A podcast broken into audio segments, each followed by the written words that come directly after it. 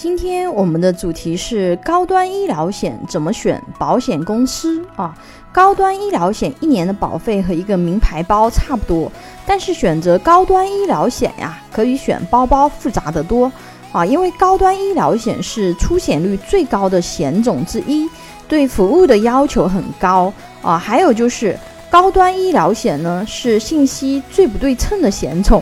因为很多重要的信息啊。你在产品条款和产品介绍上根本就找不到，因为不同的高端医疗险哦，你从条款上你是看不出太大区别的。但是呢，你后期的服务体验呢，你会有很大的一个差别。我给大家分享一个真实的故事啊，让你去感知一下它这个差异可能会在哪里啊。比如一位河南郑州的高端医疗险客户。啊，患了低分化胃癌啊，恶性程度比较高。郑州医院的治疗方案是做外科手术，切除部分胃体。啊，客户电话医疗险公司申请手术预授权。啊，这家医疗险公司了解了客户的病情以后呢，给出的回复是这个预授权他们是肯定会批的啊，但是呢，他们不建议客户这么做，因为他们通过过往理赔案例中积累的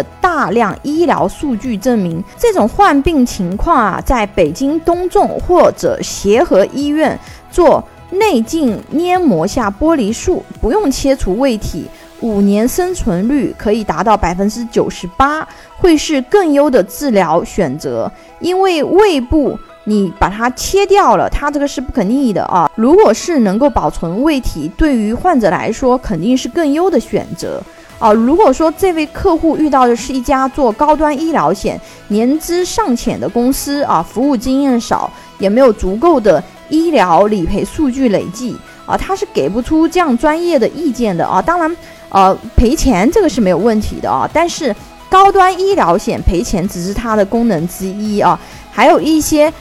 这种增值的功能啊，就是我们在合同条款里面它其实看不出来啊，因为啊，如果是说只单纯从理赔的角度去看高端医疗险啊，那就把高端医疗险的一个功能啊看少了。当然，这个理赔也是高端医疗险的重要功能之一。啊，包括它还能够看私立医院啊，但是的话呢，除了这些以外，它还有一些这种隐性的功能是大家不是太了解的啊，所以啊，建议大家选择高端医疗险的时候呢，我们首先要去选公司啊，选公司我们要注意以下两点：第一啊，要选那些把医疗险作为主营或者是战略业务且全球运营的公司。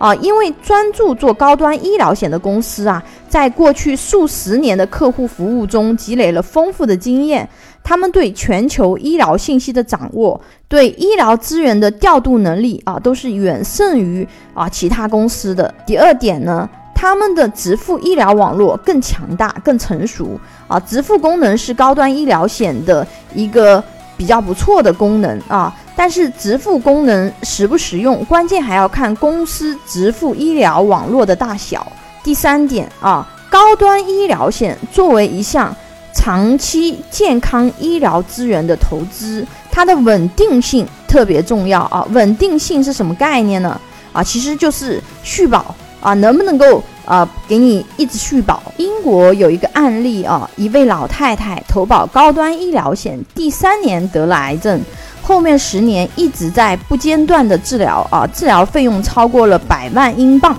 啊，什么概念啊？就是差不多一千多万人民币啊，全都是他的高端医疗险买单啊。直到去世前，他的高端医疗险还在正常续保，且从没有对他做过单独的价格调整啊，或者对他有什么限制。他去世以后，这家公司总部还发了一份。布告啊，这就是非常好的服务体验和保障啊！有的人寿公司出于经营战略或者是政策扶持啊，倾斜资源去做高端医疗险，本质呢是为寿险积累优质客户。如果以后政策扶持没有了，或者是经营战略有变化啊，别说我们买的这个产品能否稳定续保了，就是高端医疗险这个分支业务也可能会说边缘化就边缘化啊，就砍掉了。如果说是这个资源投入没有那么多，它的服务体验相对啊那些专门做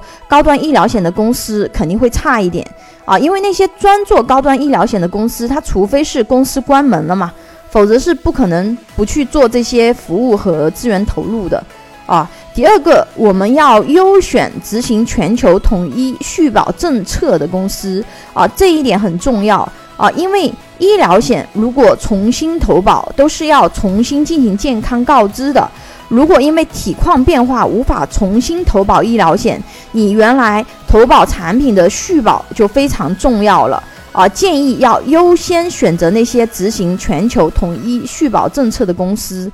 二零二一年初啊，银保监会呢，它发布了关于规范短期健康保险业务有关问题的通知啊，要求保险公司在短期医疗险条款里面明确告诉客户啊，不保证续保。受此影响啊，国内的所有高端医疗险合同，它也必须要同步更新啊，在里面加入了不保证续保这一个条款。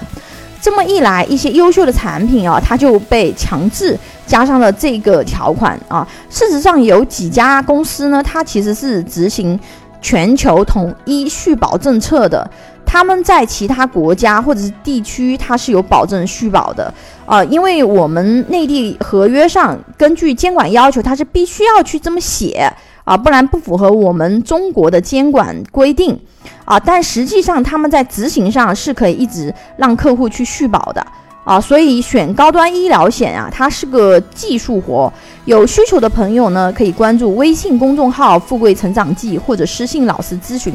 拥有一百多家保险公司产品库，轻松货比三家，帮助有保险需求的家庭节省百分之三十左右保费，省钱省时间。